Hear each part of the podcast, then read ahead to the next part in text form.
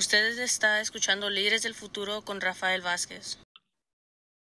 Muchos de nosotros, nosotras, no hemos sido afectados o afectadas recientemente en el área de inmigración y esto tiene que ver con que tal vez no hemos salido del país o no hemos tratado de entrar al país en un tiempo o no conocemos otras personas que han tratado de entrar al país. Y por esa razón se nos olvida que inmigración no es nada más una cosa que sucede cuando estamos tratando de entrar al país, pero que inmigración ha venido a estas comunidades de todo el país, right? De comunidades a agarrar gente. Recuerden que les avisamos hace unas semanas que la nueva propuesta de gastos que van a suceder de parte del gobierno federal incluye varios cientos de millones de dólares para ICE, para que ICE venga a nuestras comunidades y encuentre a gente para deportarle. ¿Quiénes son las prioridades? Las, prioridades para deportación son gentes que han cometido crímenes sexuales, especialmente contra niños y niñas, o adultos, adultas también, gente que vino con una visa y se quedó después de haber llegado con esta visa. Entonces, una vez más, si usted se quedó después de haber llegado con su visa y todavía está viviendo en la misma casa donde le dijo a inmigración que iba a estar viviendo, posiblemente inmigración en un futuro se podría presentar a su casa a buscar a esa persona. El tercer grupo de gente que frecuentemente son um, uh, you know, gentes que van a buscar son gentes que tienen algún tipo de uso de marihuana, ya que sabemos que en los Estados Unidos ahorita la marihuana está uh, clasificada al mismo nivel que la heroína.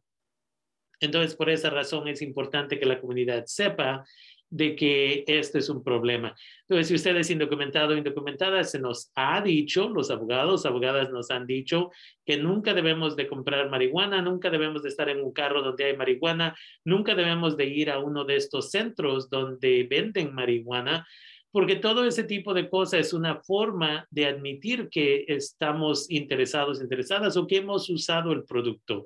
Y eso podría ser razón por expulsión del país o dos bajo la 245, creo es la 245, ahí nos dice que hay ciertas cosas que si usted comete ciertos crímenes, usted entonces ya no puede agarrar papeles. Y la marihuana es una de ellas. Y no importa que en California la marihuana sea legal, federalmente la marihuana no es legal. Entonces, ese es otro grupo. Hay gente que, por ejemplo, en el pasado ha agarrado estas tarjetas médicas para fumar marihuana. Eso muchas veces usted provee la huella digital y ahí ya se echó de cabeza. Entonces, la otro, el otro grupo de personas es gentes que han estado involucradas en el pandillerismo. Esas personas se vuelven unas personas magnetos para este tipo de atención de inmigración. Violencia doméstica es otro grupo que una vez más es um, personas que inmigración va a ir a buscar. Y esto es importante. Con tal de que usted haya sido severamente acusado, acusada por abuso de niños, niñas o violencia doméstica o en esta situación, una vez más, es importante de que usted entienda que puede ser ah, una persona que inmigración va a buscar. No tiene que ser encontrado o encontrada culpable, simplemente una acusación podría causarle muchos problemas.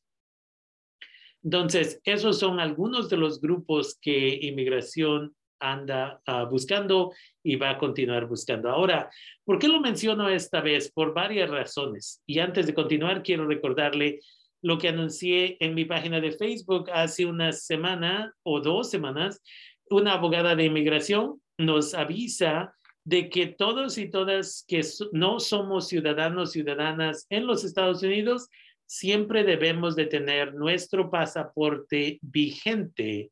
Entonces, una vez más, lo voy a repetir, ustedes que, o gente que no tiene ciudadanía de los Estados Unidos, tienen que tener pasaportes vigentes para que así ustedes no estén en ah, peligro. Porque ¿qué pasa? Que nos agarra la migra y nos avientan, vamos a decir, a México y llegamos sin pasaporte. Okay, so este tipo de cosa es esencial.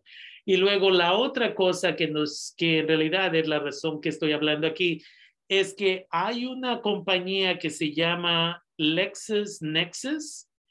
Y LexisNexis es una compañía que colecciona un montón de información y lo que hace, vende esa información y ha estado vendiendo esa información al gobierno federal que incluye inmigración.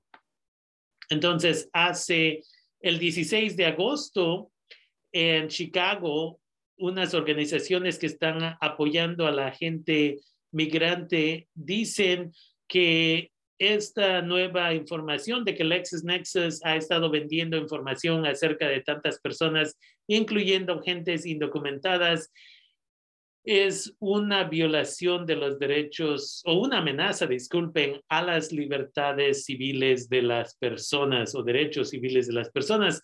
Entonces, es importante de que nos demos cuenta de esto, no porque es la primera vez, porque ya se les había dicho a ustedes anteriormente como compañías que trabajan con Facebook, que también es dueño de Instagram, que también son dueños de WhatsApp, estas personas, estas compañías están coleccionando un montón de información de, nosotros, nosotras, y se las venden, incluyendo a inmigración. Entonces, si nos quieren encontrar, nos pueden encontrar rápidamente. Por eso anteriormente se les dijo a ustedes en este su programa Líderes del Futuro de que no estemos poniendo fotos de gente indocumentada en la web, de que no estemos compartiendo a dónde vamos frecuentemente, incluyendo dónde vivimos ni nada de eso.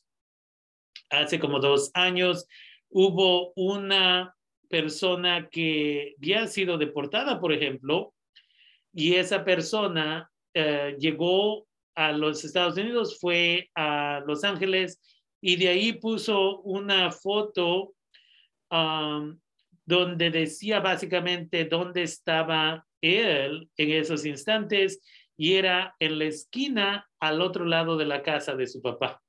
Y hizo una foto selfie que le llaman, donde dice, vine a celebrar el cumpleaños de mi papá. Y como resultado de eso, de, puso otra foto como media hora, 40 minutos después, de que él estaba en la, ¿cómo se llama? En el patio de la casa de su papá, que estaban festejando su cumpleaños de su papá y le llega la migra y se lo lleva. ¿Por qué? Porque están usando todos estos sistemas para asegurarse de encontrarnos. El otro sistema también que está ahora súper conectado es ah, el sistema que lee las placas. Ahora hay compañías que parte de lo que hacen es eso. Cuando andan estos carritos checando las, quién ya estuvo estacionado, estacionada tal vez por más de 30 minutos o una hora, todo eso, esos carritos están mandando en muchos lugares la información a estos centros donde están coleccionando toda esa información. Y así, si inmigración dice, buscamos esta placa, en cinco segundos le puede decir, la última vez que se vio esa placa fue en la esquina de esta calle y aquella calle. Y por esto se está metiendo una demanda allá en Chicago, pero sea que se va a encontrar de que eso violó alguna regla o no, es, ah, va a tomar tiempo. Lo que podemos hacer es cuidarnos a nosotros, nosotras mismas, para asegurarnos que no vayamos a caer víctimas y que nuestras familias no vayan a ser afectadas. Entonces, por eso queríamos mencionar esto el día de hoy para ustedes.